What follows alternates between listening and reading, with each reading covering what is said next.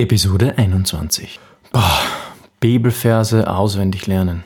Ich meine, ich weiß ja, dass das gut wäre, aber seien wir uns ehrlich, das ist einfach zäh und sowas von langweilig. Und außerdem vergesse ich sowieso die Hälfte wieder nach einigen paar Tagen. Gibt es da doch Hilfe?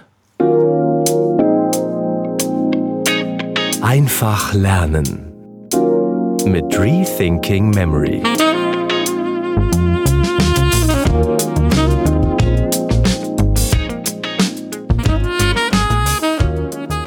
Ja, gibt es Hilfe, die Bibel besser auswendig zu lernen, schneller auswendig zu lernen, vielleicht sogar mit mehr Spaß?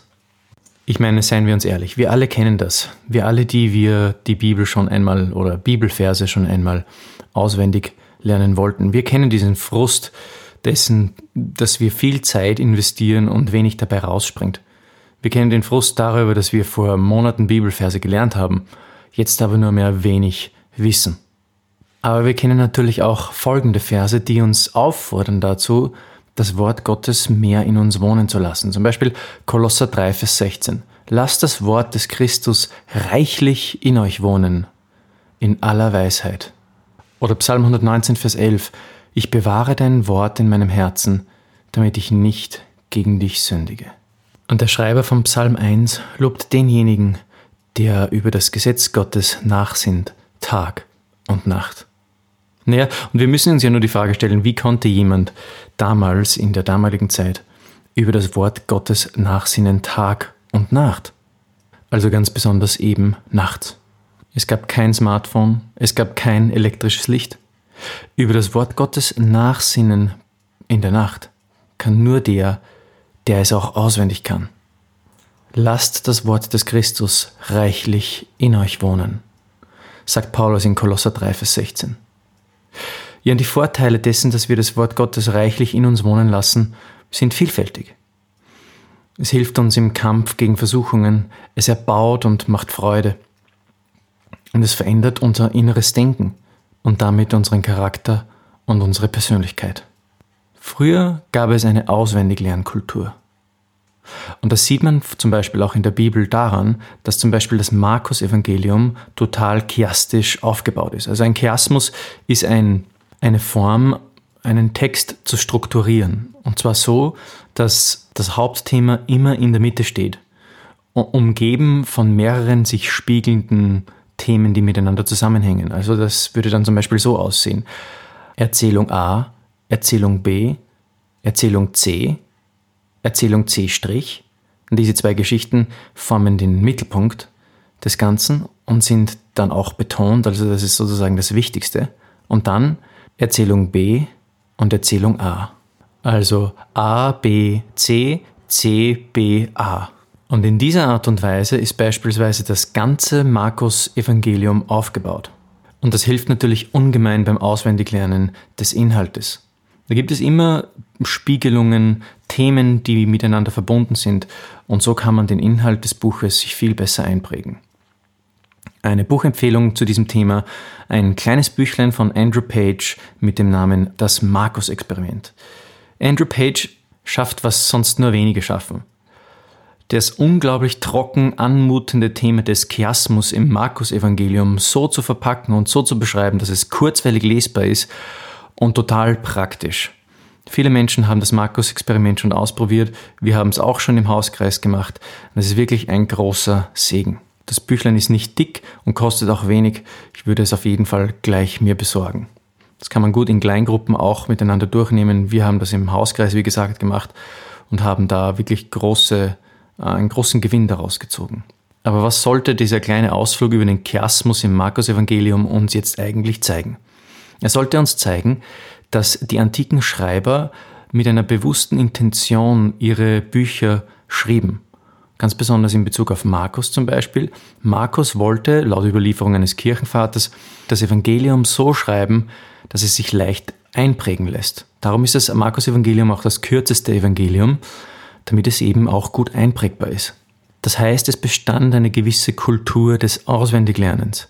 Eine Kultur, die heute im 21. Jahrhundert mit Google und Co total verloren gegangen ist. Aber eine Kultur, die wir sehen, die auch für uns Christen ganz wertvoll und wichtig ist. wie auch die anfangs eingeführten Bibelzitate uns zeigen. Und darum sind auch wir gut daran gelegen, eine Kultur des Auswendiglernens in unserem Leben und in unseren Gemeinden zu etablieren. Ja, aber wie? Wie aber, wenn doch Auswendiglernen so zäh und so mühsam ist und man so oft wiederholen muss und man sowieso das meiste wieder ganz schnell vergisst? Sei ehrlich, ist das nicht auch deine Erfahrung? Ist das nicht auch vielleicht der Grund, warum du längst vom Auswendiglernen zurückgeschreckt bist und dir gedacht hast, pff, also das will ich mir eigentlich gar nicht antun? Die Kraft, die ich da hineinstecken muss, die ist ungleich dem Output. Also ich, das kostet mich viel mehr, als ich davon eigentlich Gewinn habe. Wäre es da nicht grandios, wenn es eine Technik gäbe, mit deren Hilfe ich mir das Gelernte um 330 Prozent schneller merke und dreimal so lange behalte? Das geht ganz einfach mit den Merktechniken von Rethinking Memory. Wenn auch du lernen möchtest, wie du dir Bibelverse ganz einfach merken kannst, dann melde dich noch heute zum kostenlosen Speed Learning Starter Guide an, indem du dich auf rethinkingmemory.com slash newsletter dafür anmeldest. Du bekommst ihn dann gleich direkt in deine Inbox. Ja, aber diese Podcast-Episode soll ja keine Werbeveranstaltung für meinen kostenlosen Speed Learning Starter Guide sein. Du sollst in dieser Episode auch lernen, wie du es praktisch anwenden kannst. Und so möchten wir das jetzt an einem Vers demonstrieren. Um dir deine Lernverse schneller merken zu können, musst du einfach nur einen Gedächtnispalast verwenden und Schlüsselwörter in deinem Vers, den du dir merken möchtest, in Bilder übersetzen, die du dir im Gedächtnispalast merkst. Das werden wir jetzt gleich an einem Beispiel ausprobieren. Wichtig ist dabei auch noch zu bemerken, manche fragen, muss ich denn jetzt jedes einzelne Wort in meinem Vers in ein Bild transferieren? Das ist doch viel mehr Aufwand, als, ich, als eigentlich nötig wäre. Also das ist eine sehr gute Frage. Also prinzipiell arbeite ich nach der Devise weniger ist mehr. Unser Gehirn hat die erstaunliche Fähigkeit, sich Textpassagen wunderbar gut einzuprägen, ganz besonders wenn wir uns sie laut vorsagen und immer wieder ein paar Mal wiederholen. Das heißt nicht, dass wir das jetzt wie bei herkömmlichen mm, Wiederholmethoden immer wieder wieder und immer wieder wiederholen müssen, bis es dann einfach irgendwann sitzt. Nein, wir kombinieren das schon mit Memotechniken und werden dadurch noch einen größeren Lerneffekt erzielen. Aber wir verbilden nicht jedes einzelne Wort oder nicht jedes zweite Wort, sondern nur die Schlüsselwörter. Und was Schlüsselwörter sind, das werde ich dir gleich zeigen. Also wir lernen jetzt als Beispiel den Kernvers aus Johannes 20, Vers 30 auswendig. 20, Vers 30 und 31. Also Kernvers deswegen, weil es das Ziel des Johannesevangeliums beschreibt. Jedes Bibelbuch hat ein gewisses Ziel, auf das es hinarbeitet und hin strukturiert ist sogar. Und bei Johannes ist das ganz klar angegeben. Und da heißt es, noch viele andere Zeichen tat Jesus nun vor seinen Jüngern, die in diesem Buch nicht geschrieben sind. Diese aber sind geschrieben, damit ihr glaubt, dass Jesus der Christus, der Sohn Gottes ist, und damit ihr durch den Glauben Leben habt in seinem Namen. Also ich habe da jetzt die Übersetzung nach Franz Eugen Schlachter ausgewählt, die Schlachter 2000 Übersetzung, Johannes 20, Vers 30 und 31. Du kannst sie gerne aufschlagen und auch mitlesen. Wir lernen vor allem Vers 31. Höre jetzt auf die betonten Wörter im Satz. Diese aber sind geschrieben, damit ihr glaubt, dass Jesus der Christus, der Sohn Gottes ist, und damit ihr durch den Glauben Leben habt in seinem Namen. Die betonten Wörter verbilden wir und merken uns im Gedächtnispalast. Und das sind diese, glaubt, Jesus, Sohn Gottes und Leben. Und wie in Lektion 5 des Rethinking Memory Starter Guides beschrieben, sind genau das die Triggerwörter, also die Auslöserwörter, die uns wieder auf den nächsten Abschnitt in unserem Bibeltext bringen. Und so lernen wir das jetzt im Gedächtnispalast, indem wir uns ein Bild für diese vorstellen. Also bei mir wäre das jetzt wieder die Eingangstür zu meinem Büro. Und da stelle ich mir ein großes wandelndes Dieselfass vor, das mit Diesel überquillt und ordentlich nach Diesel stinkt. Dann ist das nächste Wort glaubt. Da stelle ich mir jemanden vor, der zum Beispiel Zwetschgen aufglaubt. so österreichisch. Also äh, Pflaumen vom Boden aufnimmt. Mir fällt jetzt wirklich kein besseres Bild ein. Also Glauben. Bei uns sagt man, dass man Pflaumen aufglaubt, aufnimmt vom Boden. Komisches Wort. Das hat natürlich überhaupt nichts mit Glauben zu tun. Ähm, du kannst dir natürlich zum Beispiel auch eine Nonne vorstellen, die betet oder so. Das soll dich auf jeden Fall auf den Merkinhalt bringen. Das nächste Bild wäre Jesus. Da stelle ich mir immer ein Kruzifix vor, weil ich mir Jesus selbst nicht vorstellen möchte. Wenn du etwas Action hineinbringen willst, dann kannst du das Kruzifix beleben und es macht dann irgendetwas. Es hat vielleicht Hände und Füße und kann gehen oder so. Dann haben wir Sohn Gottes. Da stelle ich mir ein Kind in der Krippe vor. Und für Leben, da habe ich meistens eine Blutkonserve oder könntest dir auch den Baum des Lebens vorstellen, was auch immer. Und das platzierst du jetzt auf verschiedene einzelne Stationen in deinem Gedächtnisblast und dann machst du folgendes. Du sagst dir den Vers ein paar Mal vor. Diese aber sind geschrieben, damit ihr glaubt. Und während du dir es immer wieder vorsagst, siehst du vor deinem geistigen Auge in deinem Gedächtnispalast deine Triggerbilder, die du dir ganz besonders ähm, groß, skurril, schräg vorstellst, ähm, in satten Farben. Sie bewegen sich vielleicht auch. Sie müssen sich nicht direkt bewegen, aber gut wäre eine Aktion, die gerade dabei ist, entweder beendet zu werden oder zu beginnen. Also zum Beispiel ein Ball, der von einem, einer Tischkante runterrollt. Und gerade du stellst ihn dir vor, dass er auf der Tischkante äh, gerade am Runterfallen ist, sozusagen.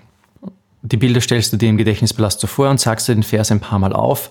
Am Abend wiederholst du ihn noch einmal und du wirst sehen, er sitzt vielleicht am ersten Tag noch nicht hundertprozentig. Aber das ignoriere erst einmal. Am nächsten Tag nach dem Aufstehen oder wann auch immer du dann wiederholen willst, wiederholst du den Vers und du wirst merken, deine Neuronen haben den Inhalt des Gelernten besser verfestigt. Im Schlafen lernst du und das heißt, auch wenn am ersten Tag der Vers noch nicht ganz sitzt, am nächsten Tag wird es schon viel besser gehen. Und dann wiederholst du ihn am nächsten Tag noch ein paar Mal, indem du ihn dir vorsprichst und deine Merkbilder im Gedächtnispalast durchgehst. Und dann kannst du ihn schon erst wieder in einer Woche wiederholen. Also wir merken mit dem Gedächtnispalast und dem Intervallwiederholen nach Hermann Ebbinghaus können wir uns viel mehr merken. In einer unserer nächsten Episoden werden wir uns um den idealen Wiederholintervall in Bezug auf Mnemotechniken und dem Gedächtnispalast auseinandersetzen.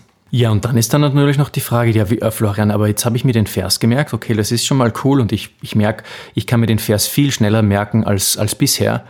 Aber wie kann ich diesen Vers, diesem Vers jetzt auch die Versangabe zuordnen? Da muss ich ja mir Zahlen merken. Das werden wir in einer anderen Episode besprechen. Du kannst also schon gespannt sein.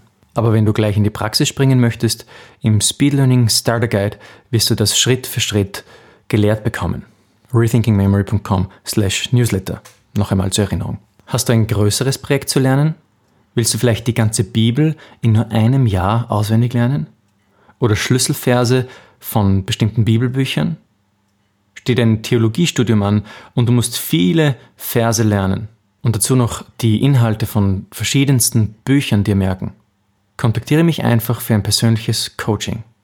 Wir arbeiten gemeinsam eine Lernstrategie und ich zeige dir, wie du dein Lernprojekt in einem Bruchteil der Zeit realisieren kannst, mit mehr Spaß und weniger Frust.